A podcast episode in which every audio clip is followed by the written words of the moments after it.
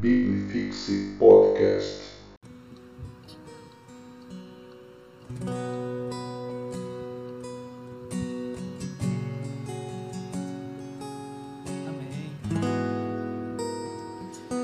Muito bem, nós vamos dar continuidade à nossa série. E hoje nós temos um bloco de texto menor do que semana passada, mas que traz muito daquilo que nós precisamos aprender ao que nós nos propomos nessa série, que é a maturidade no amor, que é adquirir maturidade baseada nessa carta de João, que é uma carta de amor, mas ao mesmo tempo uma carta densa de conhecimento e de muito daquilo que João, com muito amor, desejava que esses crentes crescessem, que esses crentes desenvolvessem. E aí eu quero já começar fazendo uma pergunta a você. Eu quero pensar, refletir com você sobre conhecimento. Sabe, você é bom em alguma área? Você é desenrolado, consegue fazer de uma forma muito bem feito algo na sua vida? Pois é, eu conheço muitas pessoas que são muito boas. Eu conheço pessoas que até têm a, a, aquele pensamento que já sabe até o suficiente para aquilo que desempenham, seja um ambiente de trabalho, ou seja um lazer, um hobby. As pessoas sabem muitas coisas. Hoje, o, a, a, o nível de conhecimento, ou até mesmo a oportunidade de conhecer, é muito mais amplo. Muitos dizem, muitos dessa área do conhecimento, pedagogia, psicologia, conseguem afirmar, mas não de forma científica, de uma maneira mais empírica, que um desbravador, o imperador de séculos atrás, ele não tinha 30% do conhecimento que um adolescente consegue adquirir hoje. Conhecimento adquirido. Aquilo que você pesquisa, se aprofunda e desenvolve. Pois é. Mas eu penso também que, em termos de conhecimento, uma pessoa que era um desbravador, um navegador do passado, não tinha um Google, não tinha um Wikipedia, não tinha tantas oportunidades ou meios para adquirir conhecimento, por outro lado, ele tinha muito conhecimento específico, aquilo que era da área, aquilo que ele nascia. Lembrando que no passado, e bem no passado, as pessoas continuavam apenas aquilo que a sua família fazia. Família de pescadores, todos são pescadores. Família de curandeiros, depois médicos, depois, à medida que o tempo avança, famílias que trabalham no tratamento de vidas, de pessoas. E assim era na história. Os dias mudaram. Hoje, nós temos filhos de médicos que são youtubers. E são profissões bem diferentes, situações bem diferentes. Nós chegamos ao ponto em que temos tanta oportunidade de conhecer, de aprender, mas será que sabemos das coisas mesmo? Eu sou muito crítico do conhecimento superficial. E hoje se tem muito conhecimento superficial. Muita gente se prende a tão somente aquilo que ela acha, aquilo que ela percebe. Infelizmente, as pessoas são preguiçosas na leitura, são preguiçosas no aprofundamento. Recentemente eu recebi uma mensagem de uma jovem da nossa igreja que a sua mãe havia lido apenas um enunciado de uma mensagem de outra pessoa da igreja e já tomou várias conclusões a partir daquele enunciado mas não tinha observado o contexto daquele jovem ou daquela jovem que escreveu aquilo. E a pessoa mandou para mim: olha o que minha mãe está pensando. Pois é. Nós temos muito conhecimento da superfície, muito conhecimento que fica ali, mas pouco aprofundamento. Em suma, nós temos muito conhecimento sobre muitas coisas, sem um menor aprofundamento. A gente sabe de um pouco de tudo, mas poucas pessoas sabem muito de poucas coisas. Pois é. Conhecimento, na tradução literal direta, como substantivo, é um ato e o efeito de conhecer. É o ato de perceber, compreender por meio da razão ou da experiência. Mas o texto de hoje, se ele fosse resumido em uma só palavra, não seria conhecimento. Apesar do que a gente tem falado e desenvolvido aqui nessa epístola de João, é sempre a ideia de aprender, de conhecer mais para amadurecer mais. Mas especificamente nos versículos que a gente vai ler hoje, a palavra norte, a palavra que vai te dar uma segurança a entender tudo isso que a gente vai falar aqui, é discernimento. Eu queria que você guardasse muito essa palavra, discernimento, para o que a gente vai conversar aqui nessa noite. Porque já pensando no conhecimento como algo, o efeito de conhecer, de adquirir, do dicionário, olha o que diz sobre discernimento, que também é um substantivo, e diz o seguinte: é a capacidade de compreender situações e de separar certo e errado. É também a capacidade de avaliar as coisas com bom senso e clareza, juízo e tino. Então, o discernimento, ele é algo mais profundo. Para ter discernimento, é preciso ter o conhecimento aprofundado. E é por isso que eu quero que você guarde essa palavra discernimento para tudo aquilo que a gente vai falar agora. Então, abra sua Bíblia em 1 João, capítulo 2, a partir do versículo 27. Se o dispositivo que tem sua Bíblia é o mesmo que você está acompanhando esse culto, então procure outra coisa. Uma Bíblia de papel, procure outro meio com certeza, na sua Bíblia de papel, você não está assistindo o culto. Não é? Então, você não vai desviar ali se você abrir sua Bíblia de papel ou outro dispositivo de Bíblia. 1 João, capítulo 2, a partir do versículo 27. Então, enquanto você vai abrindo, eu quero explanar um pouco mais sobre essa ideia de discernimento e conhecimento. Sabe, conhecimento é preciso ter para saber das coisas, para saber o mínimo das coisas. A gente tem, então, um discurso bem atual de militância nos nossos dias, lacração, lugar de fala, porque e as pessoas usam muito a identidade do conhecimento para dizer assim: você não tem lugar de fala, ou seja, você não tem conhecimento suficiente para falar do, desse assunto, porque eu tenho. Então, um homem não pode falar sobre gravidez, porque não tem lugar de fala. Um homem branco não pode falar sobre minoria, porque ele não tem lugar de fala, ele não é um índio, por exemplo.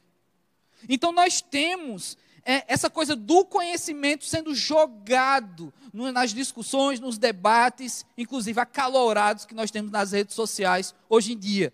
Se bem que para você usar expressões como lugar de fala, você usar é, é, esse tipo de abordagem como um ataque a outras pessoas, além de julgar que você tem mais conhecimento do que a outra pessoa, você também precisa ser muito chato. Né? Então as pessoas têm essas características. Mas, quando se trata de discernimento, aí é outra história. Porque o discernimento, além do conhecimento, mostra para nós que em várias situações você realmente não tem lugar de fala. Então, por isso você não vai falar. Por isso você não vai. E às vezes, o não ter lugar de fala não é por falta de conhecimento é simplesmente porque eu tenho discernimento suficiente para lembrar e conhecer o ambiente e dizer assim, rapaz, vai ser muito chato. Porque a pessoa vai querer lacrar, a pessoa vai querer ter uma respostinha. Então, o discernimento me faz não querer participar desse debate. Então, são duas palavras que vão ser muito importantes. Guarde bem isso para o ano que vem, viu? porque o bicho já está pegando em relação à realidade política no Brasil e nunca vai ser tão acirrado como vai ser ano que vem sobre eleições e política, por conta de pandemia, por conta de situações de partidos que têm acontecido. Então vai ser uma das piores situações de guerra partidária, de pessoas perdendo amizade, de gente saindo de igreja, não é? por causa de partido político, de políticos de estimação e tudo mais que vai acontecer. E já está acontecendo, mas ano que vem vai se intensificar. Então guarde bem isso. Uma coisa é o teu conhecimento, outra coisa é o discernimento. E às vezes vai ser muito importante você ter o discernimento para simplesmente dizer assim, rapaz, não vale a pena entrar nesse debate. Pois é. Mas vamos lá para o texto proposto para essa noite. 1 João 2, a gente só vai ler 27 a 29, que diz o seguinte: Quanto a vós outros, a unção que dele recebestes permanece em vós, e não tendes necessidade de que alguém vos ensine. Mas como a sua unção vos ensina a respeito de todas as coisas, e é verdadeira, e não é falsa, permanecei nele, como também ela vos ensinou. Fininhos, agora, pois, permanecei nele, para que, quando ele se manifestar, tenhamos confiança e dele não nos afastemos, envergonhados com a sua vinda. Se sabeis que ele é justo, reconhecei também que todo aquele que pratica a justiça é nascido dele. Que o nosso bom Deus aplique essa palavra em nossas vidas e nos nossos corações, em nome de Jesus Cristo. Amém. Você tem aqui apenas três versículos que continuam aquela fala que a gente já tem trazido desde o primeiro capítulo dessa carta, onde João ele, ele insiste na ideia de permanência, de prevalecer, de continuar. E repetindo, já falei isso em outras mensagens, como essa palavra ela é necessária nos nossos dias. Como a gente precisa ouvir essa palavra, continue, permaneça, prevaleça. Porque temos vivido dias onde a, o nosso ímpeto, o nosso ser, o, o humano que há em nós, ele está querendo desistir. Está querendo desistir, às vezes, de uma fé, está querendo desistir de uma esperança de dias melhores, está querendo desistir de tudo. Vivemos dias difíceis. Por outro lado, a palavra de Deus, ela nunca falou que dias assim não chegariam. Ela, inclusive, garantiu que viveríamos dias difíceis.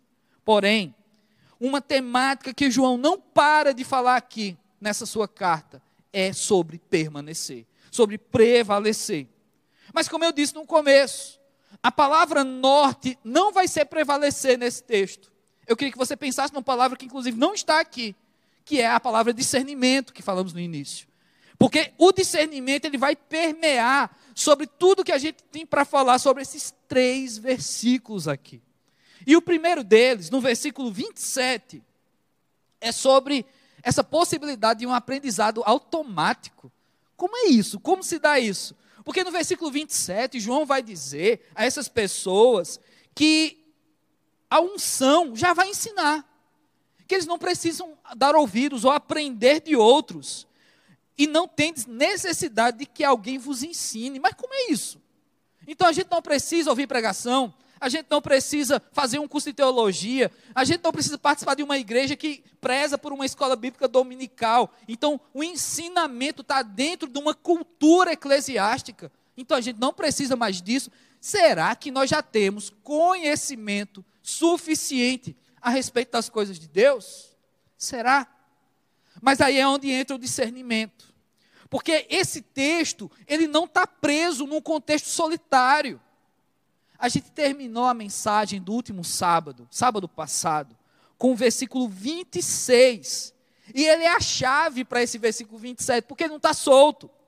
E no versículo 26, só lembrando, olha o que diz: Isto vos acabo de escrever isto que vos acabo de escrever é acerca dos que vos procuram enganar. Lembra que sábado passado a gente falou de um ambiente onde há anticristos, várias pessoas que desviam não apenas a própria fé, mas ensinam a ponto de desviar os outros. Que são influência negativa, influência que te afasta de Deus. Estando essas pessoas dentro das igrejas. E falei semana passada que essas pessoas ainda existem e ainda estão dentro das igrejas. E que também, como disse, são alvo de evangelismo, são alvo do, da nossa oração, são alvo do nosso amor. E aqui então, João continua, e aí no versículo 27 ele vai trazer: olha, depois de falar a respeito daqueles que tentam enganar, tentam desviar, ele diz: olha, vocês têm a unção, vocês têm o Espírito Santo dentro de vocês, então não é necessário dar ouvidos a esses. Esse é o contexto.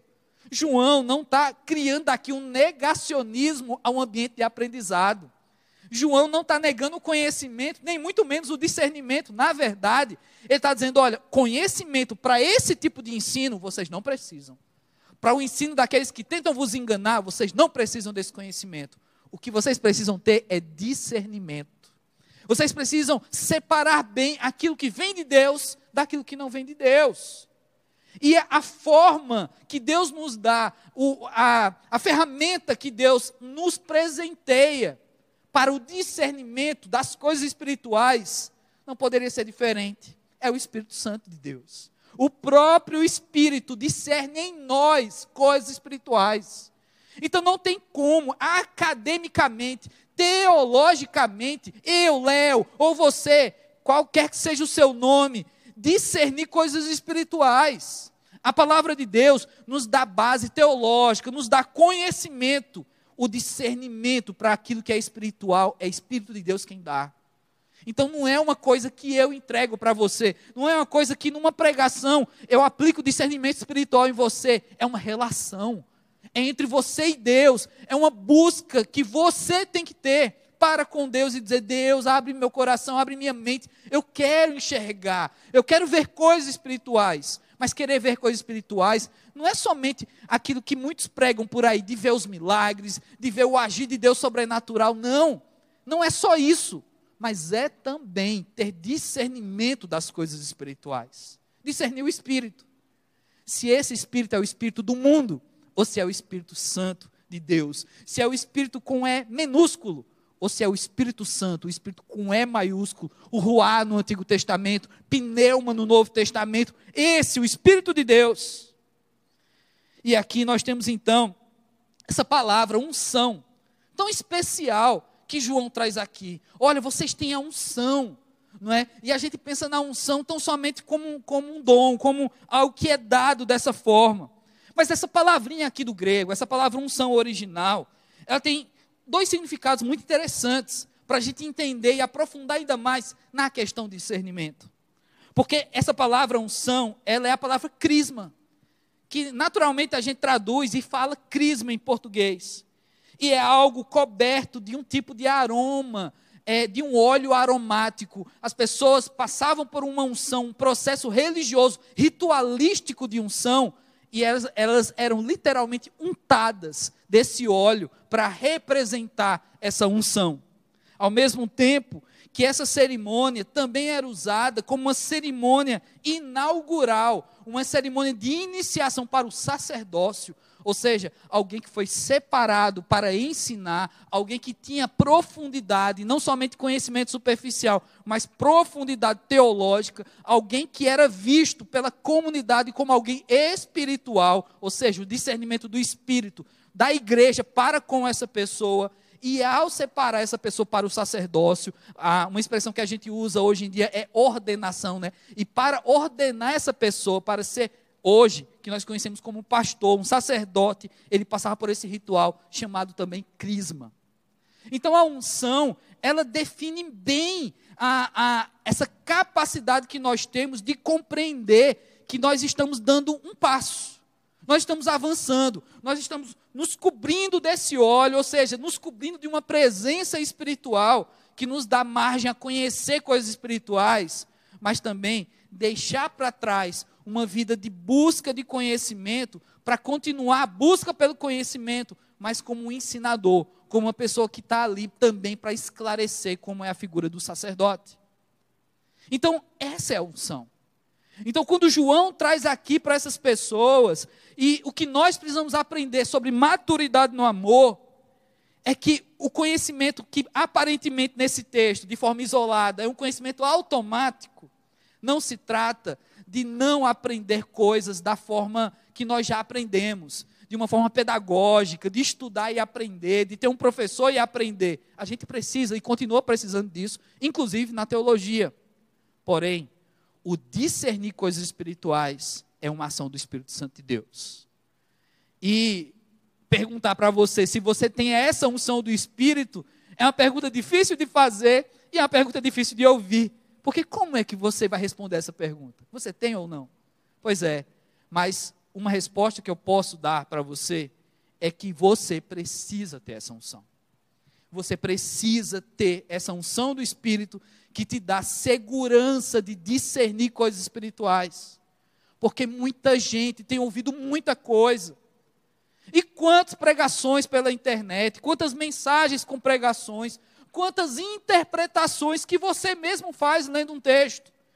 E que quando vai aplicar de modo a trazer isso para a sua vida, há tanta dificuldade, há tanta, há tanta forma de você muitas vezes desviar do propósito real daquele texto, do propósito real daquela mensagem, ou quem sabe aquele que está pregando, aquele que está aplicando, já está desviado do texto, já está desviado do propósito.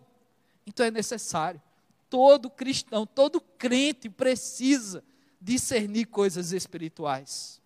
Claro que há vocações muito específicas de pessoas que muitas vezes vão lidar com situações extremas e ele tem um discernimento muito específico para aquela situação. Por exemplo, eu que já trabalhei em casa de recuperação, eu já tive a oportunidade de lidar com pessoas endemoniadas. E havia casos dentro de casa de recuperação em que aparentemente era um caso de possessão demoníaca, quando na verdade era uma manifestação da falta da droga, uma manifestação psicológica. E às vezes a falta daquela droga, a abstinência, levava a pessoa a cometer loucuras. E que muita gente, sem discernimento, sem conhecimento técnico e sem discernimento espiritual, dizia: é um endemoniado. Esse cara está com espírito maligno. Sempre se aplicava. Então é preciso ter um conhecimento espiritual específico para isso. Nem todos temos. Mas, gente, o conhecimento, ou melhor, o discernimento espiritual para questões daquilo que Deus quer da minha e da sua vida, você precisa ter. Por exemplo, de achar que Deus quer tem um propósito na sua vida em determinada circunstância, um namoro, por exemplo. Você precisa ter discernimento espiritual para dizer: Deus, esse namoro é teu. Porque o discernimento, ou melhor, o conhecimento carnal, ele vai dar margem para você ter um sim ou não. Os teus amigos, as tuas amigas vão ter margem para dizer sim ou não. Mas se você é de Deus, você sabe que você não vive apenas em um plano. Você é uma pessoa física, mas é uma pessoa espiritual. Você é uma pessoa física por enquanto, porque vai chegar a hora que você vai ser eternamente espiritual. Então, sim, cada uma desses, planos, eles têm interferência. Então, enquanto aqui vivemos nesse corpo mortal, a interferência do mundo espiritual é presente, é forte, é o tempo todo. Então é preciso ter esse discernimento para decisões, seja um namoro, seja um emprego, seja o que for. Um crente precisa desse discernimento. Agora no versículo 28, a gente volta ao assunto permanência. Filhinhos, agora pois permanecei nele, para que quando se manifestar, tenhamos confiança e dele não nos afastemos envergonhados na sua vinda. Olha, João está falando muita coisa aqui. Ele insiste na ideia de permanência, que a gente já tem falado nessa série, mas aqui ele aponta para uma ideia escatológica, ele aponta para a volta de Jesus. Olha o que ele está dizendo aqui. Você precisa permanecer em Jesus Cristo, para que nos, nos dias da volta dele, a gente sabe que escatologia se trata de um assunto assustador, de situações amedrontadoras que é preciso estar permanente, estar tão ligado a Jesus, que na volta dele você não se envergonhará. Gente, essa palavra vergonha, em se tratando de, de fé, de Jesus Cristo, é uma palavra tão pesada. Porque, infelizmente, na tradução da nossa Bíblia, a gente usa essa palavra vergonha, e às vezes a gente olha assim, puxa vida, ter vergonha é tão ruim assim, é? Eu sou uma pessoa tímida, eu sou uma pessoa envergonhada, e a Bíblia fala de vergonha com uma coisa tão pesada. Pois é, são problemas teológicos, técnicos de tradução. A gente acaba traduzindo essas palavras e muitas vezes elas não se aplicam com o peso necessário. Porque sim, eu fui um adolescente extremamente tímido. Hoje em dia, quando o pessoal me conhece, quando eu falo isso, o pessoal acha que é brincadeira, é mentira. De que eu era uma pessoa tímida porque fala no microfone e, e, e tudo mais. Mas muita gente não sabe que eu continuo sendo uma pessoa tímida, não extremamente mas eu tenho muita vergonha. Inclusive, eu tenho vários processos fisiológicos quando eu vou pregar. Vários. Não é? eu, eu passo mal, na maioria das vezes, que antecipa, que antecede uma pregação. Mas a diferença é que hoje eu disfarço bem isso. Eu disfarço bem. Mas eu continuo. Então, ter vergonha, ser uma pessoa tímida, é diferente dessa vergonha que nós encontramos nesse contexto aqui. Então, aquele que não permanece em Cristo se envergonhará na volta dele, Na verdade, o peso dessa vergonha é o seguinte: uma vez que você não está em Cristo Jesus, uma vez que você não conhece, ou pelo menos conhecendo Ele, mas não tem discernimento sobre Jesus, na volta dele, você negará Jesus Cristo. A ideia da palavra vergonha para esse momento aqui se aplica da mesma forma a, a, a Pedro, que negou Jesus. Ali, literalmente, ele se envergonhou de Jesus, usando também a mesma raiz dessa palavra aqui no original. Pedro se envergonhou de Jesus, ele se envergonhou de relatar que ele era de Jesus, três vezes. E a gente acha isso horrível. Que Pedro é esse? Que pessoa é essa que nega Jesus? Pois é. O que João está dizendo aqui é que uma vez que eu não permaneço, eu não tenho discernimento, eu não tenho conhecimento aprofundado sobre quem é Jesus, eu não me relaciono com Jesus. Nos dias da volta de Jesus, eu vou negá-lo, eu vou me envergonhar dessa forma eu não vou reconhecer quem Jesus é. Eu não vou me reconhecer como cristão. Tem um texto que traz também numa tradução no português essa palavra vergonha, que eu acho ele excelente, que ele faz, deixa muito claro o que a gente quer dizer aqui. Está lá em Marcos, capítulo 8, a partir do versículo 34. Acompanhe comigo essa leitura. Então, convocando a multidão e juntamente com seus discípulos, disse-lhes: Se alguém quer vir após mim, a si mesmo se negue, tome a sua cruz e siga-me. Quem quiser, pois, salvar a sua vida, perdê-la-á. E quem perder a sua vida por causa de mim e do evangelho, salvá-la-á. Que aproveita ao homem ganhar o mundo inteiro e perder a sua alma? Que daria um homem em troca da sua alma?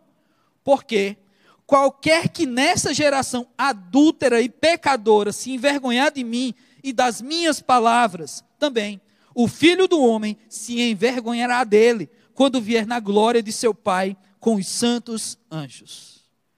É claro que esse texto de Marcos, as palavras do próprio Jesus, ele não está falando de uma vergonha, uma timidez. É claro que ele está dizendo aqui: olha, no dia que, que você for provado, for testado, você se envergonhar, ficar tímido de dizer que é de Jesus, Jesus vai ficar com vergonha de você, vai ficar tímido de você. É claro que não é isso.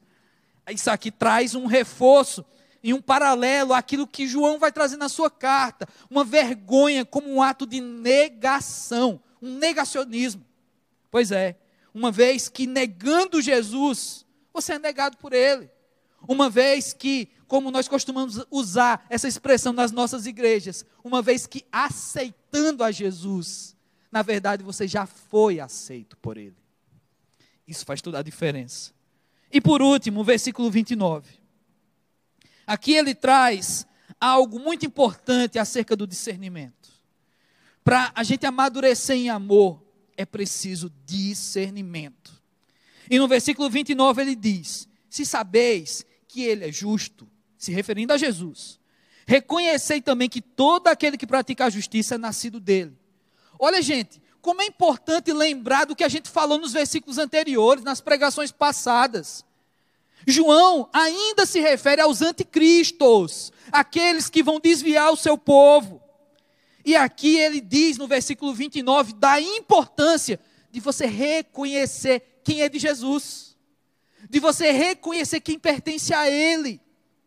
Então, se você conhece Jesus, ou melhor, se você tem discernimento por aquilo que é de Jesus, ou seja, a sua justiça, você vai ter discernimento para reconhecer quem é de Jesus, pois age como tal, age baseado nessa justiça. Uma expressão bíblica muito usada por nós crentes é frutos. E por isso eu quero também usar mais um texto, agora em Mateus, que fala sobre frutos. Então eu quero pensar na prática da justiça como frutos. E lá em Mateus 7, a partir do 18, diz: Não pode a árvore boa produzir frutos maus, nem árvore má produzir frutos bons. Toda árvore que não produz bom fruto é cortada e lançada ao fogo. Assim, pois, pelos seus frutos os conhecereis. Gente, Jesus está trazendo de uma maneira aparentemente simples, mas de uma profundidade tão grande em conhecimento sobre pertencer ou não a Ele. Porque Jesus está trazendo uma ideia que uma criança já sabe, que a macieira só dá para dar maçã. Mas Jesus, ele se aprofunda nisso quando ele fala não somente do tipo de fruto daquela árvore, mas ele fala da qualidade do fruto daquela árvore. Então, uma árvore boa só pode dar bons frutos, uma árvore má só pode dar maus frutos. Gente, isso serve como bússola, como uma ferramenta fantástica para o discernimento. Como eu e você precisa aprender a lidar com árvores e a lidar com frutos. Para ter discernimento, para ter essa maturidade no amor, no convívio na igreja, é preciso aprender a lidar com frutos, mas é preciso também aprender a lidar com árvores. É preciso observar o ambiente que nós estamos e pensar: será que é esse é uma boa árvore? E quando eu falo árvore aqui, eu quero fazer analogia com igrejas. Porque é um assunto pesado isso. Toda vez que eu falo mal de igrejas ou que eu aponto situações de igrejas, eu sou muito criticado por isso.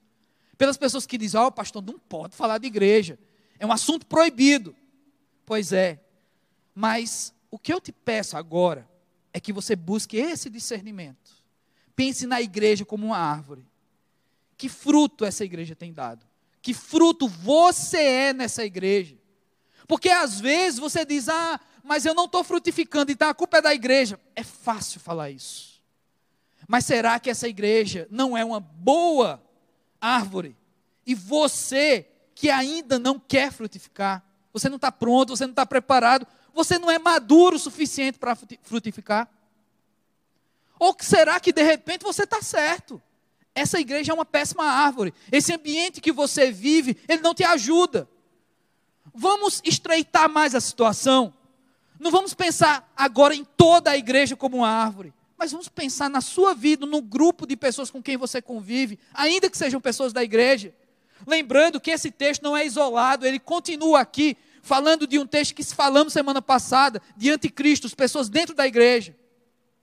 Será que a pequena árvore, esse arbusto que você faz parte, dentro de uma igreja, esse grupo de convivência que você vive dentro da igreja, será que ele é uma boa árvore? Será que você não tem frutificado pelo ambiente que você vive? Que fruto você é? E que fruto você tem dado? Porque Jesus Cristo falou dessa forma aparentemente simples, mas que carece de muito discernimento nosso. Assim como João falou que é necessário reconhecer aqueles que são da justiça, aqueles que pertencem à justiça, porque esses são dele. Eu gostaria muito que você fizesse esse teste com você, antes de fazer com outras pessoas, mas com você. Você é praticante da justiça. Você pode ser reconhecido como um bom fruto de uma boa árvore. Antes de culpar as pessoas, a igreja, os arbustos, o seu pequeno grupo, as pessoas com quem você convive, agora o teste é com você. Para ter discernimento, para ter maturidade no amor, para discernir para fora, é necessário começar dentro de você. Você tem dado fruto, você tem sido um bom fruto. Que espécie de crente é você? Então comece a discernir o espírito que está em você. O espírito que habita em você é o Espírito Santo de Deus, ou é o espírito desse mundo? Ou são espíritos de, desse mundo que tentam afastar você? Será que você está esse tempo todo se enganando, vivendo numa igreja, fazendo parte de, uma, de um contexto evangélico, mas na verdade discernindo bem, você ainda não carrega o Espírito Santo de Deus. É algo muito sério que eu estou falando aqui. Porque eu estou falando sobre salvação. Eu estou falando sobre mudança genuína de vida. Porque, como falamos semana passada, há anticristos na igreja. E o que eu quero dizer hoje não é acusar você de um anticristo, mas a minha oração é que você tenha discernimento suficiente, ou seja, você possa discernir espiritualmente a começar da sua própria vida. E eu continuo insisto com essa pergunta: o Espírito Santo habita em você? Eu quero orar com você agora, clamando ao nosso Deus que nos faça bons frutos, porque afinal de contas, Jesus Cristo é a única e perfeita boa árvore. É nele que precisamos estar ligados. Oremos então. Pai amado, nós queremos nos apresentar diante de Ti, Senhor Deus, reconhecendo, Senhor, que é tão difícil ser um bom fruto, ó Pai. Deus amado, as nossas raízes estão ligadas a águas amargas. Ó oh Deus, nossa vida tem ligações ruins, Senhor Deus. Muitas vezes temos uma história ruim de vida.